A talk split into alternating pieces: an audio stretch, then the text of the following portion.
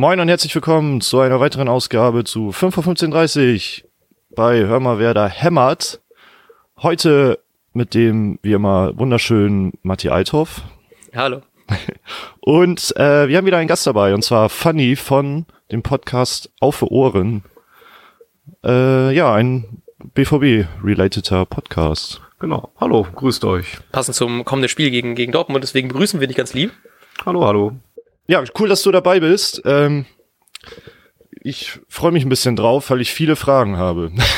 ja, hau raus. Sehr gerne. Danke für die Einladung. Ich bin, bin bereit. ähm, also was mich, ich habe es vorhin schon gesagt, weil wir äh, waren gestern auf dem Konzert und so, das heißt, ein Kumpel war mit dabei und der ist halt auch Dortmund-Fan.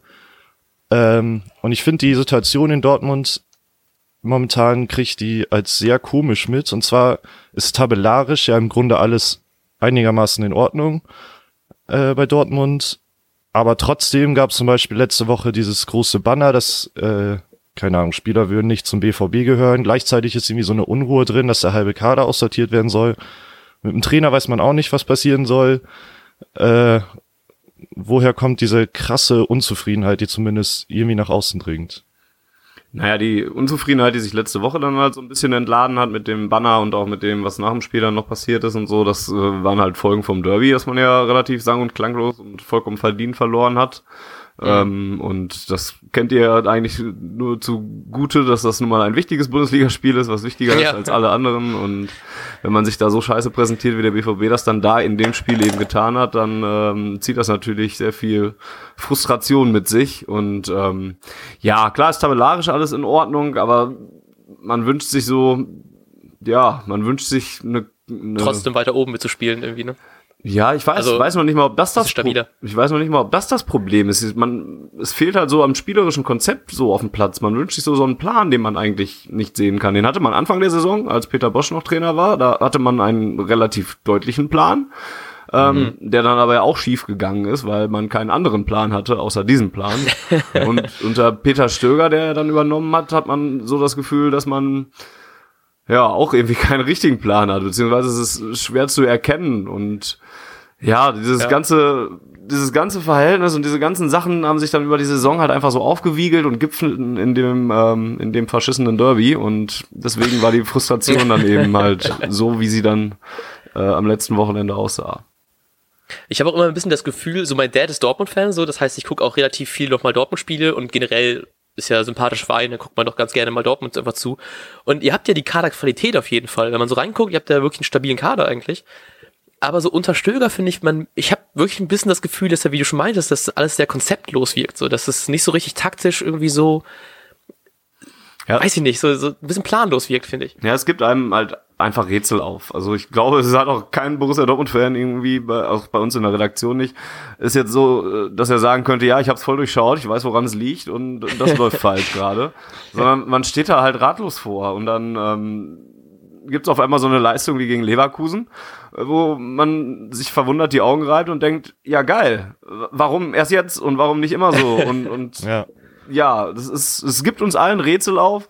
Ich glaube auch, dass Peter Stöger jetzt noch nicht mal das Hauptproblem ist, oder der, sondern es irgendwie der Kader ist irgendwie nicht so richtig zusammenpassen, also der, der will nicht so wirklich zusammenpassen und, mhm. und klar sind das alles gute Fußballspieler, aber, aber so die Chemie, die irgendwie fehlt, ne? Genau, und dann gibt's dann Geschichten um Grüppchenbildung oder so, und dass es keine richtige geschlossene Mannschaft ist und so weiter. Und das führt dann eben dazu, dass die Qualität, die zweifellos da ist, das stimme ich dir zu, irgendwie nicht auf den Rasen gebracht werden kann. Ich fand, ja. ich fand dahingehend auch sehr bemerkenswert, dass Weidenfeller sich letztens ja auch irgendwie geäußert hat, dass es so viele Einzelinteressen geben würde. Äh, ja. Das fand, fand ich gerade in so einer Phase, wo man wieder das Gefühl hatte, der BVB schwächelt und so, fand ich das ziemlich bemerkenswert, dann solche Äußerungen an die Öffentlichkeit zu bringen. Hm. Ja, es ist so ein Thema, was sich so durchzieht halt auch einfach. Ne? Also es war jetzt nicht das erste Mal, dass dann sowas aufkam, als Weinfeller das angesprochen hatte, sondern das war dann immer mal wieder so im Gespräch und konnte man dann auch zwischen den Zeilen mal lesen. Ähm, auch von Pierre-Emerick Aubameyang war das mal zu hören oder von, von den Leuten, die mhm. seinen Abgang dann innerhalb der Mannschaft kommentiert haben. Also das mhm. zieht sich dann halt auch zu wieder lange hin und geht wahrscheinlich dann auch noch auf diese ganze Thomas Tuchel-Geschichte zurück. Ähm, mhm. Und ist dann auch so ein Punkt, der das Ganze nochmal ein Stückchen komplexer macht, ja. Ich frage mich auch so ein bisschen, weil ja auch sehr viel geredet worden ist von einem Umbruch für die neue Saison. dass so, so, ob es vielleicht auch so ein bisschen dieses, wegen Transferpolitik so ein bisschen das Ding, dass so zum Beispiel sehr, ich glaube, 38 Millionen oder wie viel wurde ausgegeben für einen Götze, der ja auch wirklich nicht so richtig zündet, ne? Ja, also. Und auch ein Dahut zum Beispiel so fand ich, also natürlich alles super Fußballer eigentlich, aber so richtig zünden die nicht, ne? Also. Ja, bei Dahut würde ich dir jetzt zumindest äh, in, in, der Rückrunde widersprechen. Der hat halt Zeit gebraucht, um mhm. anzulaufen oder so, ist aber jetzt mhm. in der Rückrunde schon einer der Spieler, wo ich sage, der hat sein Potenzial jetzt noch am ehesten abgerufen und überzeugt da schon eher. Ähm, ja, so ein Götze, da hat man sich wahrscheinlich ein bisschen mehr von äh, versprochen für das viele Geld. Ja. Äh, ein Sebastian Rode, der geholt wurde und seitdem eigentlich hauptsächlich verletzt ist und für den man auch viel zu viel Geld bezahlt hat. Mhm. André Schürle, der zwar in Dortmund immer wieder mit Schürufen begleitet wird, aber auch viel zu teuer war und auch viel zu wenig auf den Platz ja. bringt dafür. Und ja, also da wurden auch in der, also wie gesagt, nicht nur bei der Kaderzusammenstellung, ähm, sondern auch bei den Leuten, die da geholt wurden, was ja dann auch zur Kaderzusammenstellung gehört, da wurden einfach viele Fehler gemacht in der Vergangenheit. Und ich hoffe einfach, dass da ähm, Aki Watzke und Michael Zorg ähm, da das mittlerweile eingesehen haben. Und dafür spricht zumindest, dass man ja jetzt für die nächste Saison äh, Sebastian Kehl Kehl als, als Leiter der ähm, Lizenzspielerabteilung oder wie es da heißt, ähm, installiert hat und Matthias Sammer als mhm. äh, externen Berater gewinnen konnte. Und ich hoffe einfach, dass das so ein bisschen ein Zeichen ist in mehr Konzept und weniger äh, Fehler. Ja, ich merke das jetzt, wenn wir darüber reden, wie krass mir das leid tut, weil ich Dortmund doch echt sympathisch finde. ja, es tut mir auch durchaus leid. ja.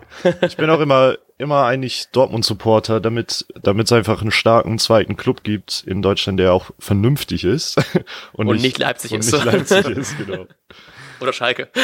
Ja, Oder also wir würden, genau, wir würden dann eher die, die Blauen noch rausnehmen aus der Rechnung zusätzlich. ja. Und ja, deswegen müssen wir das wohl machen eigentlich. Also auch wenn ich, ja, genau. wenn ich uns nicht als Bayernliga ähm, sehe oder uns nicht unbedingt da brauche in dieser Rolle, wenn sonst halt mhm. keiner machen will, nehme ich das dann halt auch. Und ja, ja, Man, man hat ja auch schon den Anspruch irgendwie jetzt mittlerweile gewonnen, dass man sich diese Position, die man erarbeitet hat, dass man die äh, nicht sofort wieder sausen lassen will und abgeben will an die anderen ungeliebten Vereine.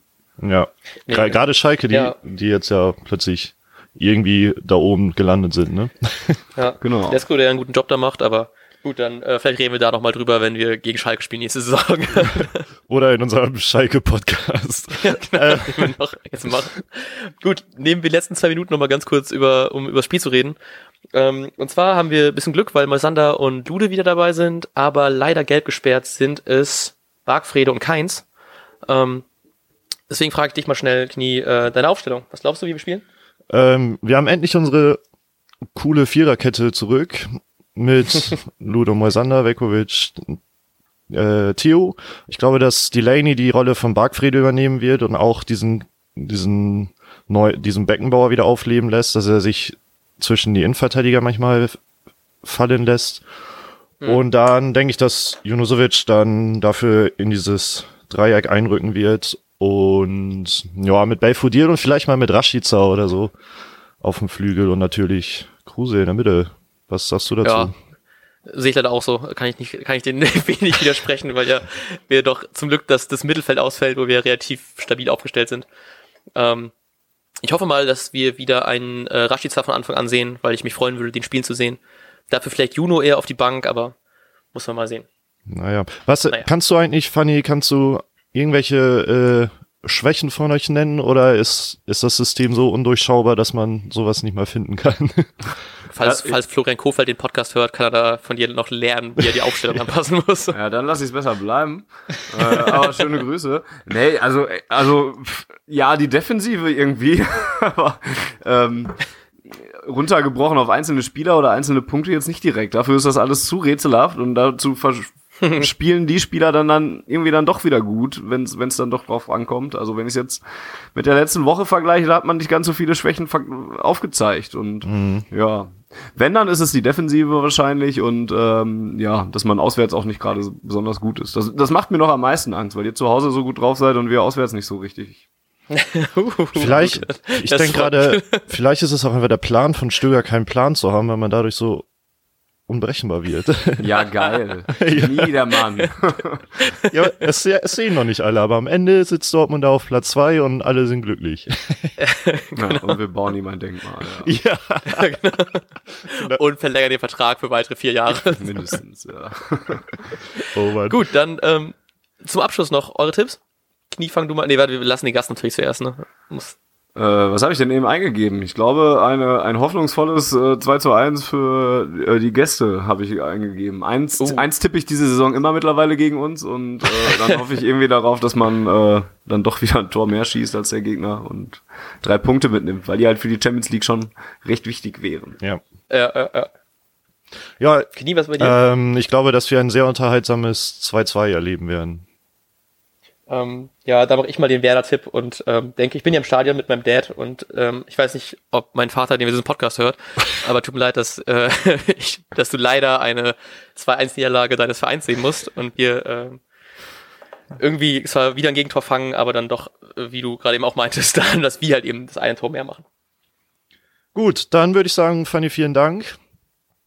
Sehr gerne. Ja, besten Danke Dank. für die Einladung. Und wir essen jetzt Pizza.